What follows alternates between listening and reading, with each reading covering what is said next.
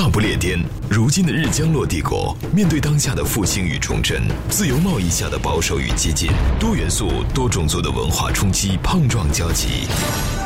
英伦三岛，从热烈的普利茅斯到寒冷的阿伯丁，从幽暗的贝尔法斯特到明媚的诺维奇，历史交错之间，红白玫瑰持续上演铿锵剧集。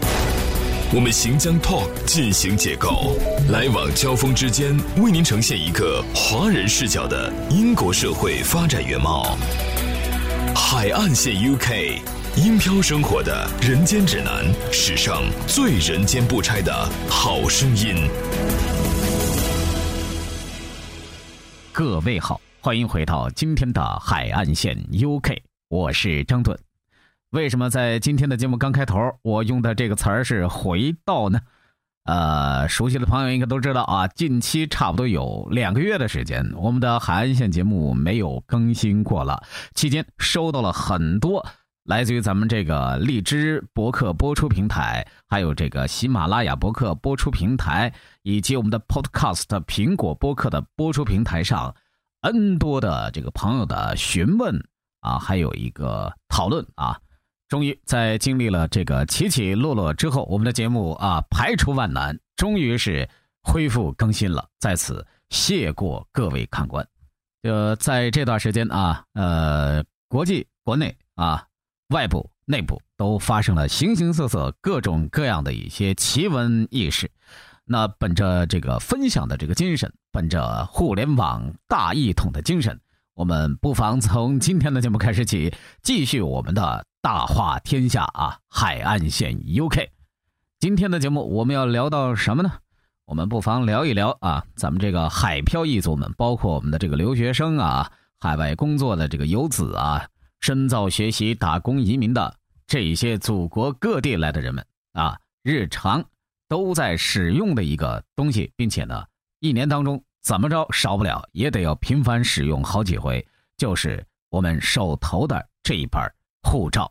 passport，说到护照啊，有有有有这个朋友可能就问了，这护护照这有什么好说的呢？哎，我就提一个问题啊，恐怕你还真不见得能够回答得上来。你知道护照到底是什么个意思吗？它有什么样的呃专门的这个用法吗？它到底是与生俱来就是这样使用的呢，还是说这期间和背后还有着形形色色你闻所未闻的故事呢？可能这一切都需要从我们今天以及下一期的节目当中，你才能够窥见一二。好了，有朋友就在旁边问了：“你能好好说话吗？能不能这样这个不卖关子呀？”也行，咱们来好好说啊。这个咱不妨先呃引经据典啊，咱们来看看这个维基百科上对于护照这个解释是怎么样的。他这上是这么说的啊，他说护照啊，或者说叫护证啊。这个词儿听得很少，是说是一个国家的政府发放给本国公民或者是国民的一种旅行证件，用于证明持有人的身份与国籍，以方便其出入本国以及在外国旅行。同时呢，呃，也会请求用于有关外国当局给予持照人通行便利以及保护。啊，咱们这个。网上流传最多的一个段子，就是说那美国的护照上呢写着什么什么什么什么，说这个美国政府如何如何如何啊，说你大概意思好像是说我我我没有考证啊，也没有找着出处，也没有问我的美国朋友要他的护照来瞧一瞧。大致网上流传的这个版本是什么呢？就是说，就无论你在什么样的地方，美国政府都能够对你这个有帮助，并且能够庇护啊。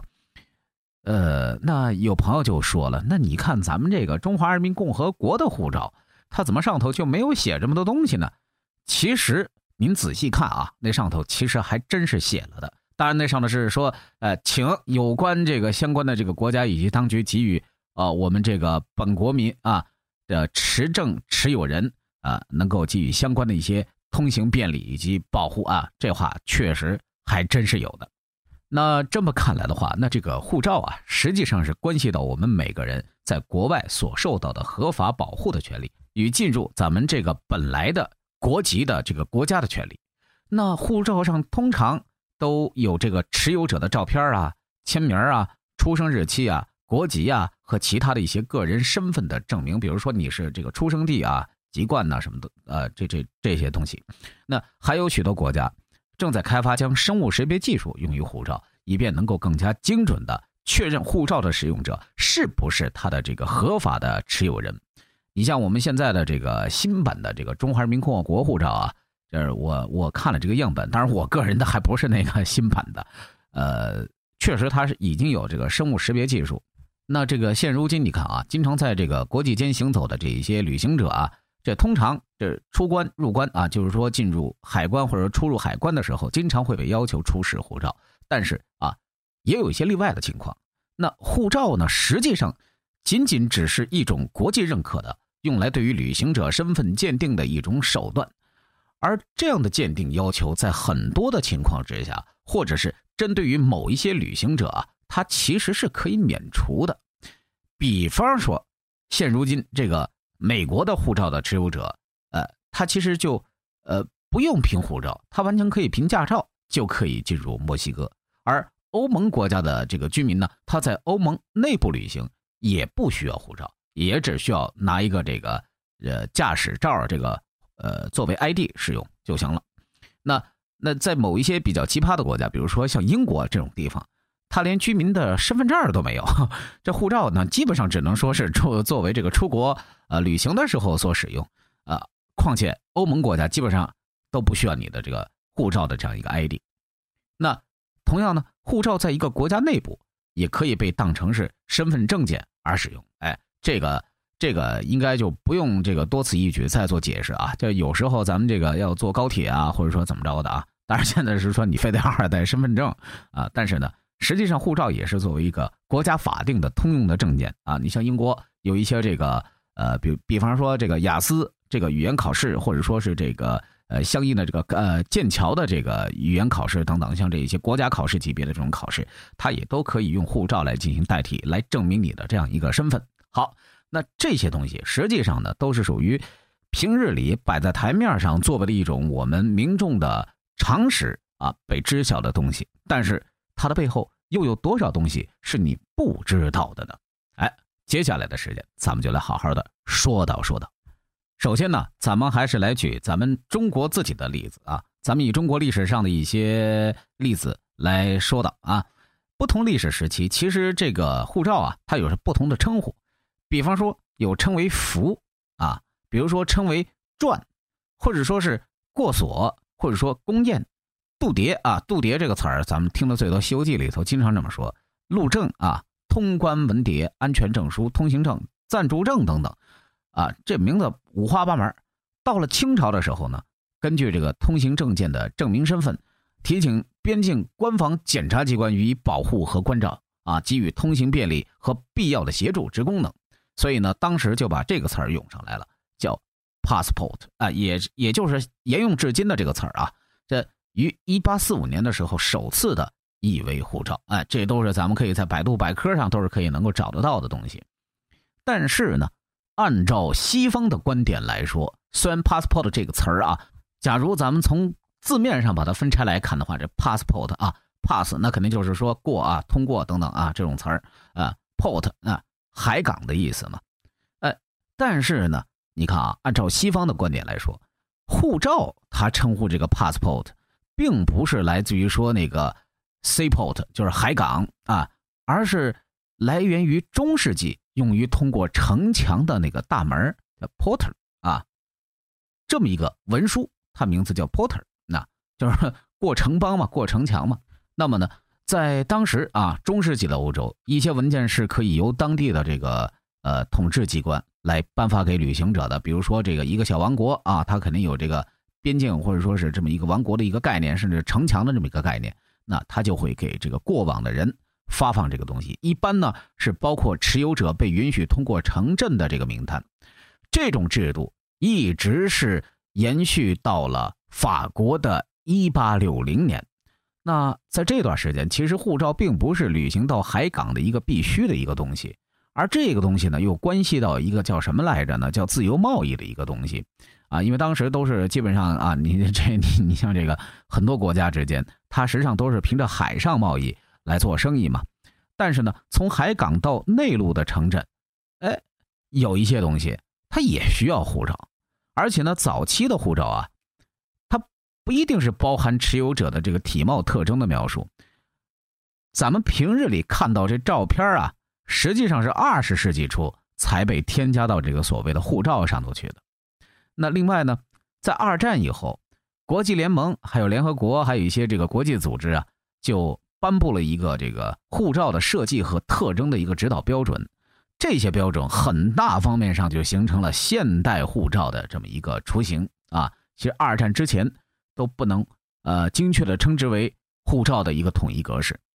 那最近几年的时间，就除了我刚刚说到的那种生物识别技术卡的啊，那还有一些护照呢。呃，我们现在这个中国的护照也已经使用了这个技术啊，并且应该是上一个版本。呃，有在在这个护照的这个侧面啊，它都是有一个统一规定，这个执照人资料页在这个封面的内侧页。哎，有护照的朋友现在可以拿出来可以瞧一瞧啊。这实际上就是可以利用扫描的方式让电脑判读的一种资料。这样呢是实际上是为了节省咱们通关的一些这个呃查验护照的这么一个时间啊。这是一个方便的一个现代科技之举，但是啊，从最近的一些事例来看的话，咱们耳朵边上听的最多有关于护照的，应该就是前不久几个月发生的那个马航 MH 三七零事件。哎，当时就不是纷纷传闻嘛，就是说当时那架飞机上上了所谓有两个持假护照登机的人，而护照的原持有者呢？实际上，一位是这个意大利人，还另外一个是一个奥地利人。可是，真正的这个持照上机的人呢，却有着完全不同的这个人种的这个面貌啊。呃，当然，目前这个真实情况究竟是怎样，还没有一个确切的官方说法，咱们节目里头也不能瞎说啊。但是可以看得出来啊，就是说，实际上假护照也是国际间很大的一个 生意啊。嗯。可以这么讲，这是一个看不见的这么一个黑市，呃，可以这么理解吧？也就是说，持假护照通关呢，在现如今啊，实际上并不难。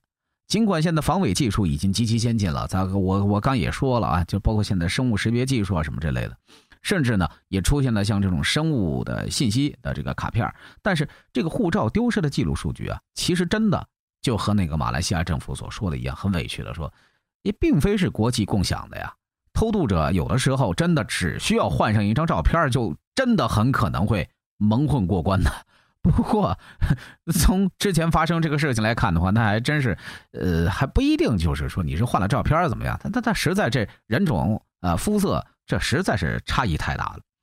那不就说了吗？就是说泰国可能是现在目前世界上。假护照最泛滥的这个国家，甚至于说在当地很可能存在着一个非常庞大的一个地下市场，呃，甚至于说呢，你能花上一点钱啊，或者说价格最高的可能是类似于像这种加拿大呀、美国或者是欧盟成员国的这种护照，啊，这是最好卖座的。但是如果你没钱的话呢，怎么着你也能买本中国或者是越南护照。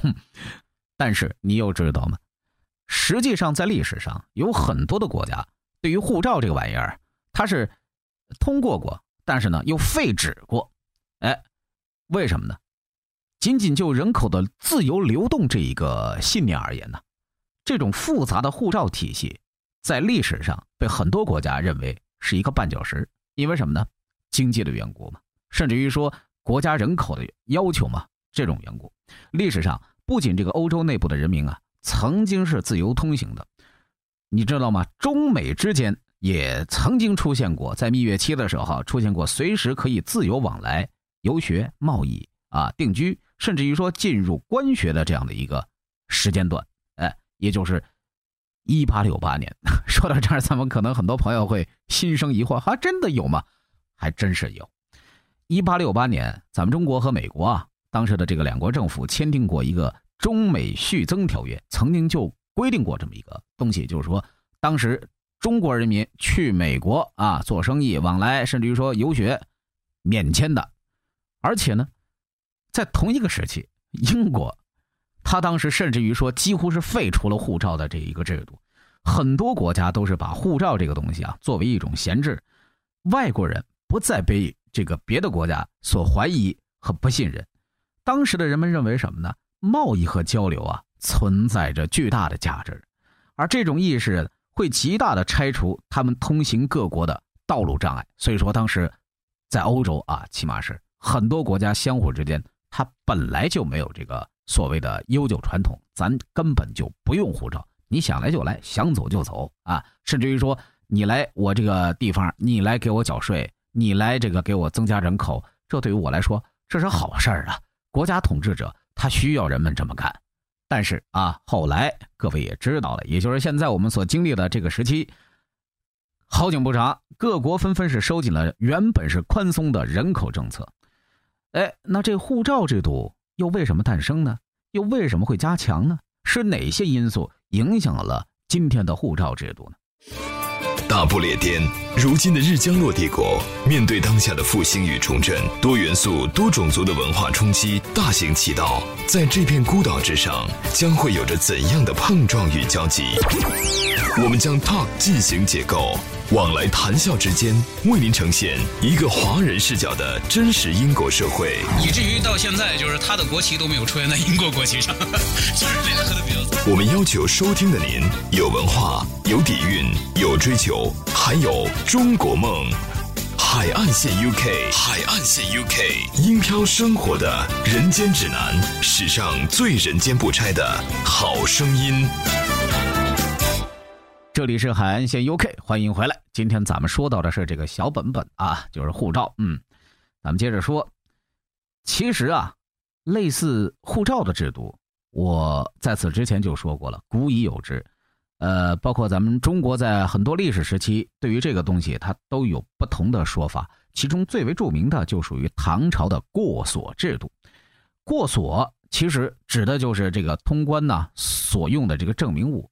那对于当时的这个中国国内的人而言呢，啊，唐朝啊，就是我来自于大唐 啊，说这个过所大致于相当于是身份证加上这个通行证，对于外国人来说，那也就是说相当于护照了。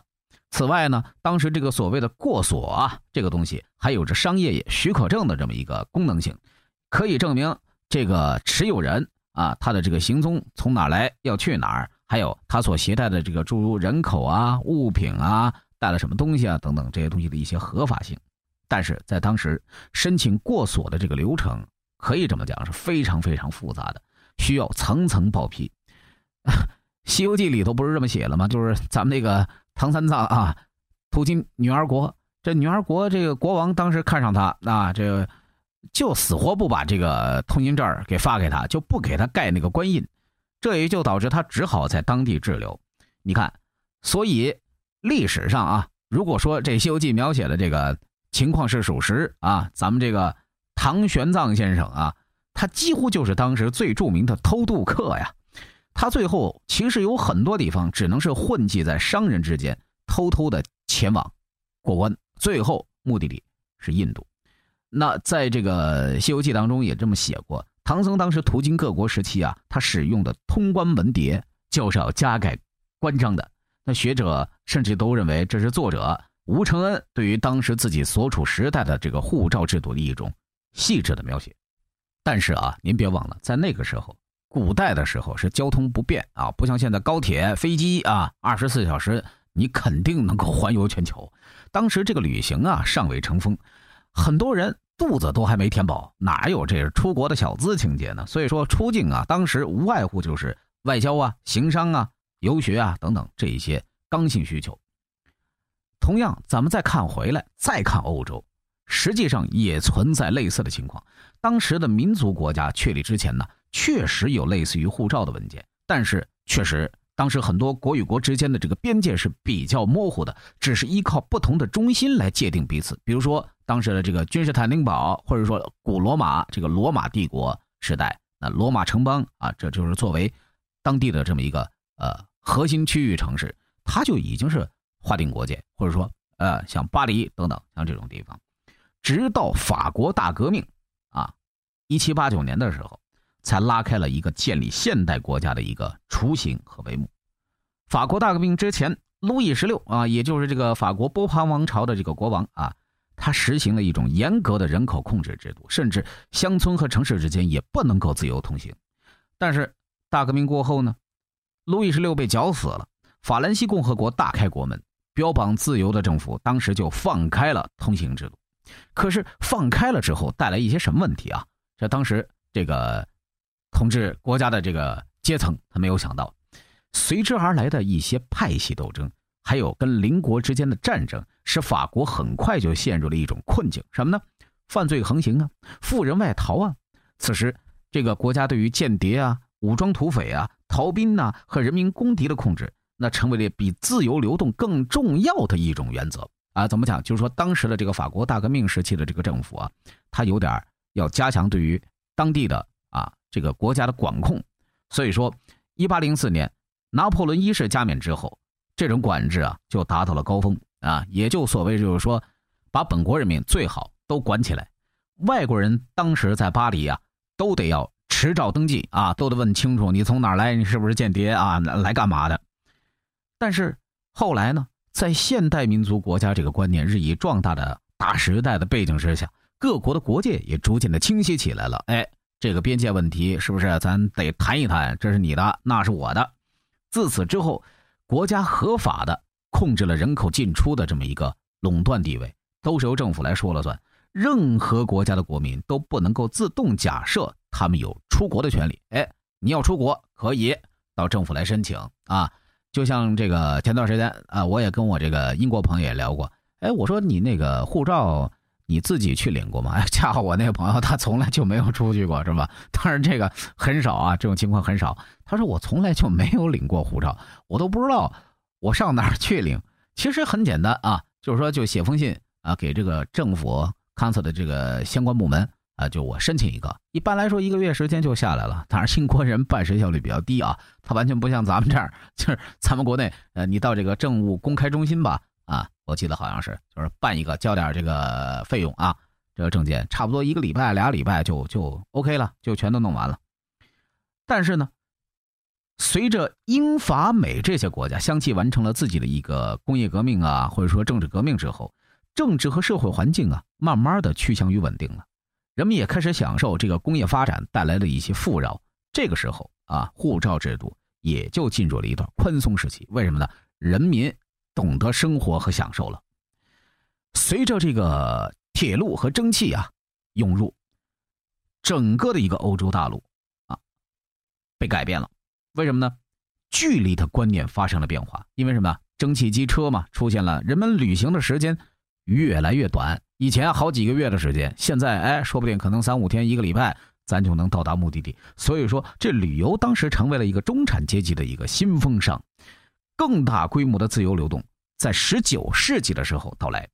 这次绝大多数的国家，啊，我指的是欧洲国家啊，都放宽了这种护照的政策。可以这么讲，当时的氛围是你没有护照没有关系。要求护照的国家反而是被认为是异类。你看啊，这又发生了一次变化。我曾经看到过有一张表啊，就所谓当时这个美国建国前夕，很多人从欧洲大陆开始流失啊，去美国大航海时代嘛，去淘金啊，新大陆啊。从一八四零年到一九一四年，这欧洲人口移动啊，输出，咱们就光拿爱尔兰来说啊，爱尔兰和英国来说啊，应该这么讲。当时流入美国的人口是三千四百万，那你说当时这三千四百万人都要有护照，那这可是一笔不小的成本和开销啊。从一八四零年到二十世纪的头十年，大概有六千万人啊，我看到的数据真是这么写的，从整个欧洲流出去美国。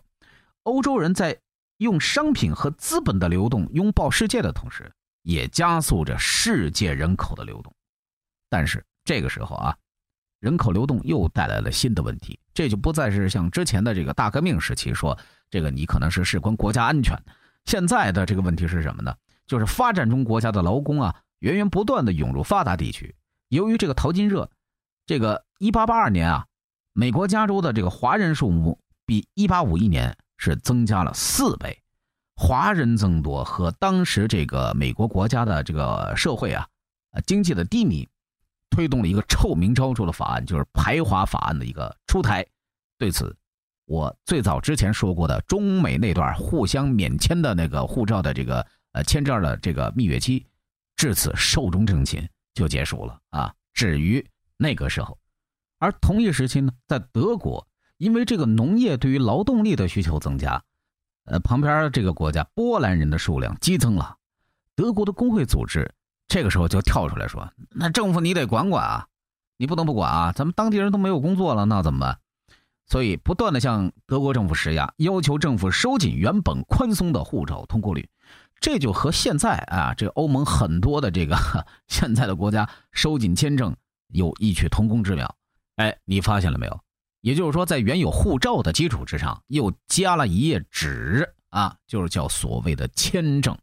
尽管这个签证制度在二战之后才被很多国家确立，但是呢，作为流入国进一步的控制人口的一种手段，护照的发放和审批就开始成为了一门国家统治的。艺术了，哎，那这个艺术的门道还有很多种，咱们明天的节目当中继续和大家聊到。